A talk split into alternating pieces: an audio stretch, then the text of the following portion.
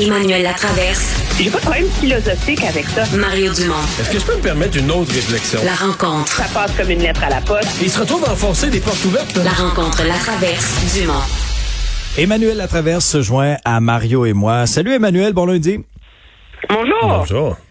Euh, Aujourd'hui, les camionneurs là, ont manifesté, ont exprimé leur colère, leur frustration face à, la hausse du prix du carburant, entre autres le diesel, là, qui, est très, très, très élevé. Euh, Qu'est-ce que le gouvernement Legault va faire avec ça? Qu'est-ce que ça représente? Ben, c'est un peu comme une euh, le canari dans la mine ou la pointe de l'iceberg. On peut trouver euh, l'image qu'on veut, mais ça, je pense que cette, cette histoire-là des camionneurs illustre toutes les ramifications euh, importantes qui viennent avec cette hausse fulgurante euh, du prix d'essence et euh, de l'inflation. Les, les camionneurs, en l'occurrence, font face à un double problème. Le, le tarif auquel ils sont, ils sont rémunérés pour le- l'essence est fixé une fois par mois, mais ils sont payés 45 jours plus tard, aux 45 jours. Alors, en ce moment, ils sont ils sont rémun- ils ren- l'argent qui rentre, c'est l'argent du prix de l'essence au mois de février, au mois de début mars là. Alors que le prix a augmenté de 60 sous le litre pour eux depuis ce temps-là. Alors, c'est sans surprise que pour plusieurs d'entre eux, on atteint le point où ils, ils opèrent à perte. Et je pense qu'ils ont choisi le bon moment pour euh, pour se mobiliser parce qu'ils voient venir la prochaine année. On ne sait pas quand est-ce que les prix vont se stabiliser avec euh, la guerre en Ukraine qui se prolonge. Et, euh, et c'est en vérité euh, l'avenir de bien des chantiers au Québec qui pèse dans la balance là parce que ces gens-là, on s'entend, et qu'est-ce qu'ils ils- ils transportent? C'est le gravier, le, le sable, etc., sur lequel comptent justement les gros chantiers du ministère des Transports, des municipalités et tout le reste. Mais j'aime beaucoup ton image du, cara- du canari dans la mine là, qui avertit. C'est comme les premiers qui, qui sortent, là, qui crient. Mais moi, ce matin, je faisais les producteurs de céréales. Les agriculteurs, là, vraiment les grandes cultures. Hey, c'est la même affaire. Là. C'est un tracteur qui est au champ là, de 5h30 du matin jusqu'au coucher du soleil, là, qui roule sur le diesel, là, pour, des allers-retours dans le champ pour hercer, épandre des n'importe quoi, épandre des engrais chimiques qui eux-mêmes ont plus que doublé de prix dans la dernière année, ont doublé et plus. Euh, je veux dire, les coûts de production dans plusieurs domaines. Mais tu sais, le diesel, c'est le transport en général, c'est le transport de nos euh, euh, de, de nos denrées, de, de ce qu'on mange à l'épicerie, de ce qu'ils trouvent sur les tablettes Ben, des, nous, des commerces. On le paye déjà, cette augmentation-là. La situation des camionneurs est particulière parce que eux, c'est le gouvernement qui leur les rembourse, puis le mécanisme de fixation des prix euh, est complètement est pas fait pour une situation exceptionnelle comme celle-ci, mais moi, ça me fait réfléchir. On est en année électorale. Monsieur Legault, il se faisait poser des questions sur l'essence à 2 dollars la semaine dernière. Puis il disait, ah, vous allez voir, il y a une campagne qui s'en vient. Nous autres, on va remettre de l'argent dans les poches euh, des Québécois. Euh, L'histoire des camionneurs, dans mon esprit, ça illustre toute la complexité des décisions que va devoir prendre le gouvernement pour trouver des façons. Euh, c'est pas une question de, de venir en aide, en aide, c'est de, stabiliser des secteurs économiques. Là. Ouais, mais c'est aussi que ça démontre à quel point l'inflation, c'est poison. ça arrête pas de se compliquer parce que l'inflation, l'inflation entraîne l'inflation. Les gens demandent d'être payés plus, tout ça, les salaires vont augmenter, mais les salaires augmentent. L'inflation crée l'inflation partout, partout, partout. Et quand tu dis que tu veux, tu sais, quand, quand tu dis que tu veux t'asseoir sur le couvercle de la marmite de l'inflation, tu sais, pour que ça arrête de bouillir, là, euh, ja- t'es jamais assez pesant. Là. Non, parce que moi, tu veux t'es jamais assez. Et c'est ça que la Banque du Canada vit, et c'est pour ça que tout va si mal présentement au niveau de l'économie, des marchés financiers, que la bourse s'effondre jour après jour, c'est pire que la veille, parce que tout le monde a comme accepté de dire, regarde là, ils y arriveront pas. La seule façon pour les banques centrales, la Fed aux États-Unis, la Banque du Canada, la seule façon de juguler l'inflation, c'est de créer une récession majeure, c'est de pousser la hausse des taux d'intérêt jusqu'à temps que ça stoppe la construction, jusqu'à temps que ça vraiment là, ça fasse bang, ça cogne, il y a une récession majeure, des pertes d'emplois, moins d'argent dans l'économie. Là, l'inflation va se calmer. Mais pour calmer l'inflation, on aura peut-être fait des dommages énormes, énormes à, à- à l'économie. Et c'est ça qui rend tout le monde présentement très, très nerveux. Oui, mais ça va. Je pense que Monsieur le, on voit aussi à quel point le 500 dollars euh, du dernier budget, là, mon Dieu, qui est oublié. Hein? Ben, les gens qui le reçoivent, les, gens le reçoivent ces jours-ci, là, euh, début mai, ceux qui ont envoyé leur rapport d'impôt au mois d'avril, là, ils reçoivent, ils reçoivent le 500, là, ils l'auraient déposé, là. Oui, puis avec euh, l'essence à 2 et, on est rendu à quoi à 2 et 5 là maintenant? Ouais, quelque chose comme ça. ça durera pas très très très longtemps, je pense là. Donc, euh, l'idée de juste redonner euh, de, de, de l'argent euh, aux Québécois, moi, je pense que cette situation économique très volatile, très menaçante, va risque de forcer les partis politiques au Québec à potentiellement retourner à la table à dessin. Là. On, est dans un on, était dans un contexte il y a trois mois où, le l'économie roulait à plein régime, ça allait bien, tout était ça roule sur des roulettes, le Québec s'enrichit. Puis là, on va se présenter en campagne électorale avec un immense nuage gris euh, d'une potentielle récession qui pend au bout du nez des gouvernements. on dit le Québec s'enrichit, c'est vrai que euh, les revenus de travail, là, ça risque d'être exceptionnellement bon en 2022. Là. tout le monde travaille. Puis les salaires augmentent quand même à cause de l'inflation, les salaires augmentent, donc les re... Mais tu sais, quelqu'un, les retraités, ils mangent toute une volée, là. Je veux dire, les retraités se font gruger. C'est pour chacun de leurs dollars, ils se font gruger par l'inflation à 6-7% en pouvoir d'achat. Puis avec l'état de la bourse, que tu sois en obligation, en action, tous les retraités ont perdu depuis le début de l'année 10, 15, 18, 20% de leur valeur. Là.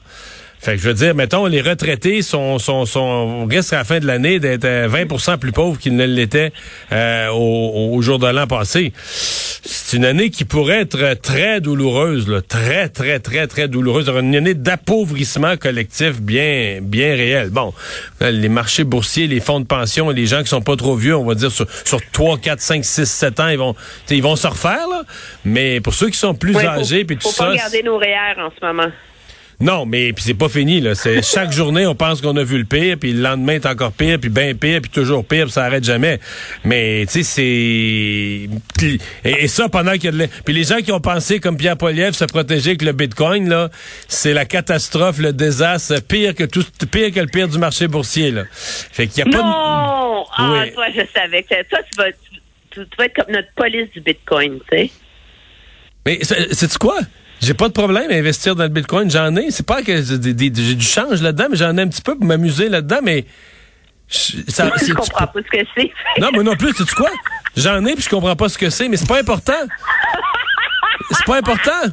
C'est pas important. Le point, c'est que, je veux dire, euh, ah, tu peux acheter ça comme un petit placement spéculatif pour t'amuser puis dire, regarde, si jamais ça se met à monter comme ça a monté dans le passé, je vais faire un petit peu d'argent avec ça, mais mais tu peux pas dire que tu, te, tu vas mettre, tu peux pas dire à une famille, là, tu peux pas dire à une famille que ses besoins financiers, qu'il a son argent, qu'il a mis son argent de côté, exemple, pour rénover la maison, mais pour vous protéger contre l'inflation, acheter des bitcoins. Si les gens avaient fait ça, je disais l'autre jour qu'il y avait, écoute, il y a une semaine, je disais ces gens-là auraient perdu depuis Noël 25% de leur valeur. C'est rendu à 35. Toi, t'as hâte d'avoir euh, Pierre Poilievre en entrevue, hein, pour y en parler? Mais je l'ai eu. J'en ai parlé, mais il dit qu'il n'a jamais dit. Il dit qu'il n'a jamais dit beaucoup des choses où on l'a entendu, là. Non, mais c'est parce qu'il est mal cité. mais c'est pas exactement ça qu'il disait. Ah, c'est ça qu'il dit. hey, euh, les passeports. Euh, on entend toutes sortes d'histoires depuis quelques jours, là, des délais à finir. Est-ce que c'est monde la COVID a le dos large? Il y a où le problème? il, manque-tu des fonctionnaires au bureau des passeports? Non, mais il y a quelque chose de réel, Alexandre, sur la COVID, c'est que les gens voyageaient pas. Je pense qu'il y a ça, là. 2020-2021. Tu sais, d'habitude, le, renouvellement des passeports se fait au fur et à mesure que les gens voyagent. Là, les gens n'ayant pas de voyage, ils ont dit, bah, ça vaut pas la peine de dépenser, puis là, tout le monde reprend le voyage. Donc là, tout le monde veut faire renouveler son passeport. Je pense qu'il y en a un petit bout là-dedans, là. Mais il y en a un gros bourg. Il y a, il y a, il y a deux problèmes. J'ai quelques chiffres pour vous, OK? Comme quoi, personne n'a renouvelé son passeport dans la première année de la pandémie. Là, de avril 2020 à mars 2021, 300 000 passeports ont été renouvelés au Canada. C'est sept fois moins que d'habitude, OK? Donc ça, ça règle le problème. L'an dernier, ça a repris un petit peu. 1,2 million. Et c'est la, moitié, de la moitié de l'habitude, moi, c'est ça. OK? Puis là, mars et avril, deux mois. 500 000 demandes. Puis on réussit à en traiter 130 000 par mois. Fait qu'on s'entend-tu qu'ils sont, ils, ils fournissent pas? Puis le problème est double. Il y a le problème de tout le monde qui a pas renouvelé son passeport pendant la pandémie. Parce que tu dis, tu sais, au prix que ça coûte un passeport, je, me je, je vais attendre de voyager avant de le faire. Mais en plus de ça, 2022, c'est le dixième anniversaire du passeport de 10 ans. 10 ans, ah ouais. Alors, tout d'un coup, c'est comme, c'est un, tu sais, comme on dit en anglais, un double whammy qui leur tombe dessus. Puis, mais Ottawa, c'est la vertu sanitaire, hein. On a très longtemps, on est encore dans un contexte où on ne travaille pas à pleine capacité. Je parle pas du monde qui attend dans la salle, là. Je parle du nombre de guichets d'ouverts. Et c'est ça qui fait que les fils sont complètement démentiels. Écoute, je lisais à Vancouver, il y a des gens qui payent quelqu'un pour se mettre en ligne, comme mettons à quand le bureau ferme, là, à 4 heures le soir, pour passer la nuit, pour pouvoir être au début de la file Ben quand il voyons. ouvre. 800 pièces.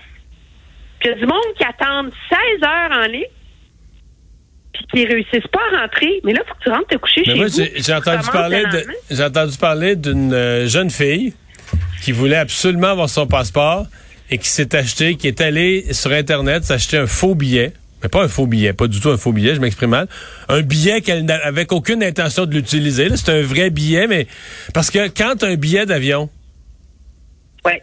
là, ils t'accélèrent. Là, ils te mettent en priorité.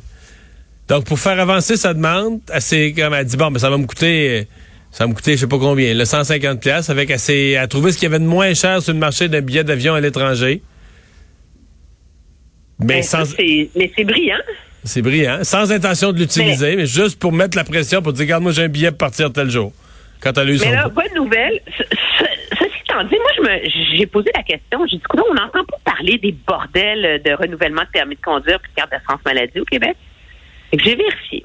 Depuis le 28 avril, les bureaux de la SAC et de la RAMQ, là, où on renouvelle nos cartes, fonctionnent à pleine capacité. Là, finalement, Ottawa se réveille. Oyez, oyez tout le monde. Ils ont embauché 500 personnes. Et à partir de cette semaine, les bureaux vont opérer à pleine capacité. Donc là, ils espèrent retrouver un taux de roulement. Mais là, il y a une file sans fin. Alors là, ils vont prolonger les heures d'ouverture. Wow! Un peu d'espoir. Oui, oui, non, non, mais là, écoute, tous les bureaux de députés sont inondés, inondés, inondés, inondés d'appels. C'est le Inondé de colère aussi. Ben, inondé de rage, là, on s'entend-tu? Puisque ça fait des mois qu'on dit apprendre à vivre avec la COVID, puis le gouvernement fédéral, lui, il apprend pas à vivre avec la COVID. Alors, c'est ce que ça donne. Mais, moi, je te prédis que c'est pas fini. OK. Mais Parce tu vois que, que... tu as commencé à voir les problèmes de gens qui manquent leur vol dans les aéroports parce qu'il manque de personnel? C'est Ouais. ça à Toronto depuis plusieurs semaines. Ça commence à être le cas à Vancouver. Je te fais une prédiction, c'est une question de temps avant que ça arrive à Montréal aussi. Tu sais comment tout est dans tout, là, mais c'est quand même quelque chose que les passeports canadiens soient rationnés, difficiles à obtenir au moment où Jean Charest se présente à la course à la direction du Parti conservateur alors que lui a fait son nom en politique fédérale. Lui, il a été découvert, a été remarqué en, bran- en brandissant son passeport là, durant le référendum de 1995 en disant que les souverainistes, les souverainistes voulaient nous enlever notre passeport. Puis là, maintenant, c'est le fédéral qui nous donne plus notre passeport. Ah, je sens, je sens une belle veine pour lui pour relancer sa campagne, Mario. Voilà. Hey, merci Emmanuel. À demain. Au revoir.